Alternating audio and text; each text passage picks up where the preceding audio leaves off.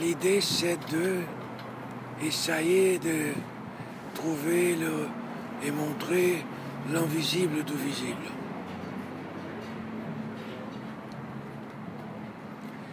Ah, c'est pas. Je crois que s'il y a une fonction pour l'art, euh, c'est de augmenter la capacité poétique de leur, de, de regard. Et ça, je veux dire avec ça, c'est augmenter aussi la capacité de, travers le yeux, toucher part subtile du cerveau, part non euh, pratique.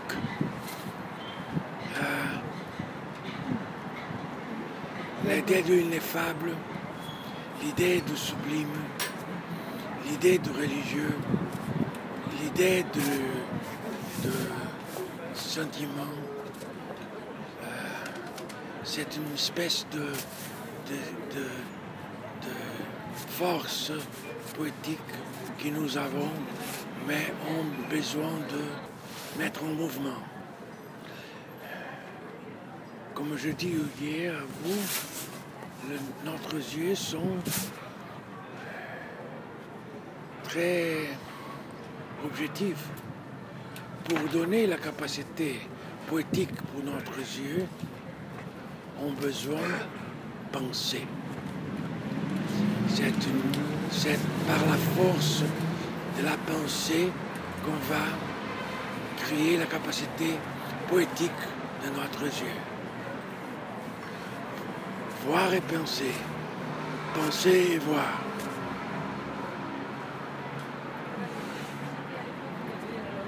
C'est ça que je...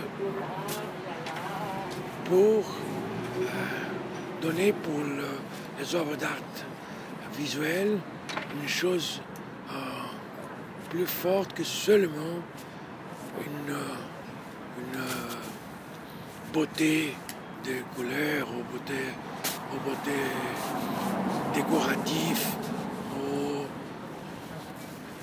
aux signes de notre temps. Euh, L'art contemporain, il n'y a pas de limite. On peut utiliser quelque chose. hein. Ça, c'est un danger et c'est une opportunité. Avec tonnes d'images, je sais pas, tonnellades, ce ce milliards, d'images. C'est un bruit visuel aussi grand. Et je parle d'un silence visuel.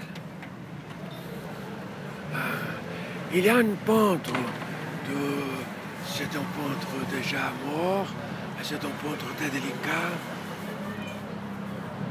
Morandi, l'italien, Morandi, peintre italien, euh, qui c'est un peintre de cette euh, silence que je parle? Le motif, c'est pas un test, c'est un pré-test. C'est pas une description d'une chose de nature morte. C'est le air autour de ça. C'est l'invisible qui s'est déposé sur ça. Cet silence, je crois que c'est important pour ah, contrarier, contrarier, c'est- c'est pour dire ça, euh, être contre les bruits du monde.